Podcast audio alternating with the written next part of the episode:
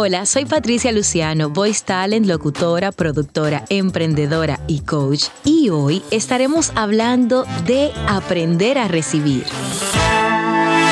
Dirás, ¿cómo aprender a recibir? Bueno, te cuento. Tú sabes que yo estaba viendo el otro día una de mis nuevas fascinaciones en el mundo digital, que es el contenido que sube la Tuti, la Tuti Furlan. Y ella hablaba precisamente de cómo hay personas que dicen, yo me quiero ganar la lotería. Y cuando le preguntas, ¿pero compraste tu billete o compraste tu ticket? Te dice, no, yo no juego la lotería. Bueno, pues algo así es lo que quiero que compartamos hoy. ¿Por qué? Porque algo así es lo que me iba a suceder a mí con el premio que ya me imagino que te habrá llegado el correo masivo donde te comparto la buena noticia de que nuestro podcast, es decir, tuyo y mío, este tras la voz, resultó ganador en la categoría de mejor voz podcast en el Festival Viva Voz Colombia 2019. Pero la anécdota detrás de ese premio es que yo no me iba a presentar. Yo estoy tan acostumbrada a mi síndrome del impostor, a sentir miedo a exponerme, a no querer que otras personas tengan el poder de decidir mi futuro en una cosa o en la otra, que en vez de aperturarme, y mira que hemos hablado del miedo al rechazo en los castings, donde ya yo estoy acostumbrada a cierta exposición, pero resulta que yo nunca me había postulado a unos premios. Y sucedió que una de las oyentes más queridas de este podcast, ella se llama Angie Carol, la puedes encontrar en Instagram como Angs Carol. Ella estaba en el mismo grupo de WhatsApp del festival y cuando supo que yo iba para allá, pues ella se puso muy contenta y compartió algunas frases y algunos contenidos relacionados a Tras. Y en esos mismos días yo subí uno de los episodios que ella lo comparte. Las personas de la organización del festival me dicen, Patricia, pero somete tu podcast. Y es así como yo me motivo a compartir mi contenido y postularme para el premio. ¿Qué hubiese pasado si yo no me postulo? Nada, pero yo siempre me hubiese quedado con la sensación de, es que como no me eligen nunca, yo no me propuse porque a mí nunca me eligen. Entonces, estaba yo en la actitud correcta para recibir. Hace tres semanas atrás yo estaba en la actitud de, no, es que, ay Dios, eso de postularme a premios de verdad. Y cuando yo me di cuenta de que yo me estaba saboteando, saboteando tal cual, me dije, voy a postularme. Cuando me postulé, aún así, te confieso que yo no tenía mayores expectativas. Recordemos, ¿verdad? Pero resulta que hace ya cuestión de unas dos semanas más o menos, un sábado en la noche, subieron los nominados y ver mi nombre, yo dije, wow, fui tomada en cuenta.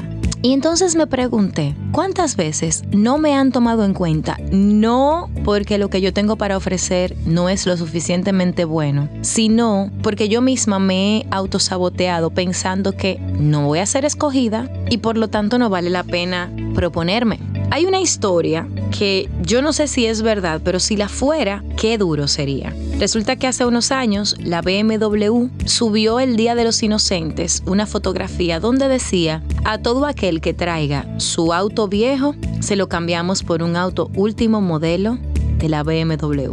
Nadie fue, excepto una señora que luego resultó que se llevó un auto BMW nuevo de caja, como decimos en mi país, porque ella, independientemente de si lo creía o no, se tomó el riesgo. Entonces, estar listos para recibir va más allá de querer y de creer que queremos.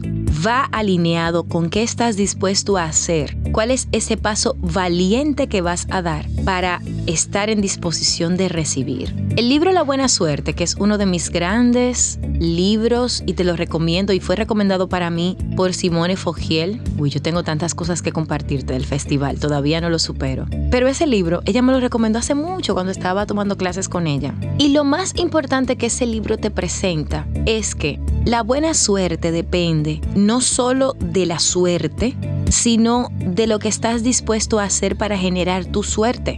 Y si estás pensando, pero eso no es suerte, resulta que sí. Todos los días practicas cómo hacer voces institucionales en tu carro, en tu casa, todos los días. Y estás cansado, cansada de participar en castings. Pero sigues haciendo los ejercicios todos los días. Eso es preparar el terreno. Se presenta un casting. Ya tienes miedo de ser rechazado, pero aún así dices, sabes que voy a ser valiente y voy a hacer esta prueba. La haces y eres escogido o escogida, porque resulta que están buscando una voz con una característica especial que se percibe en la tuya. Alguien dirá, qué suerte que estaban buscando una persona con tu mismo perfil. Y yo te digo, qué suerte que duraste mucho tiempo preparándote para tener suerte. Así que mi reflexión de hoy va más alineada a lo que me sucedió a mí y quise compartirlo porque no estoy sintiéndome culpable, pero sí asumo con responsabilidad a partir de este momento el ser valiente para lograr mis objetivos. Que el ser valiente no es solo prepararme, no es solo exponerme, es también entender que si yo quiero algo,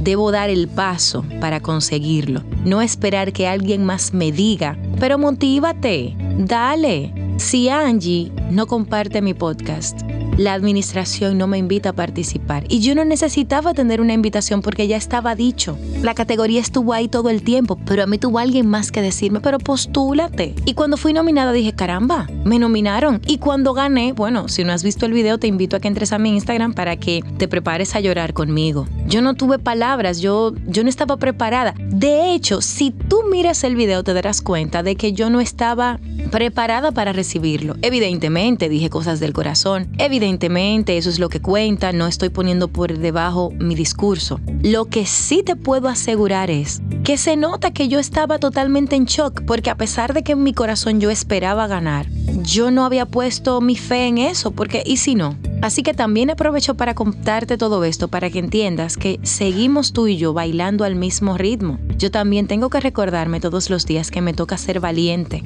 que me toca dejar mi impostor guardado, que me toca creer más en mí que lo que cualquiera pueda creer. Debo ser mi mayor fan, la presidenta de mi club, no sin humildad, pero definitivamente responsable, sabiendo que estoy haciendo todo lo que puedo hacer para ser mejor todos los días. Así que hoy mi invitación para ti es que hagamos esto juntos, que seamos nuestros propios fans, que estemos dispuestos a darlo todo por el todo en cada cosa que hagamos, pero también que nos celebremos los logros, los aprendizajes, el crecimiento y ver que lo que estamos haciendo, aunque sea una persona, que diga que está bien, que le inspira, que le funciona o que simplemente le gusta, ya vamos ganando, independientemente de que esa persona seas tú.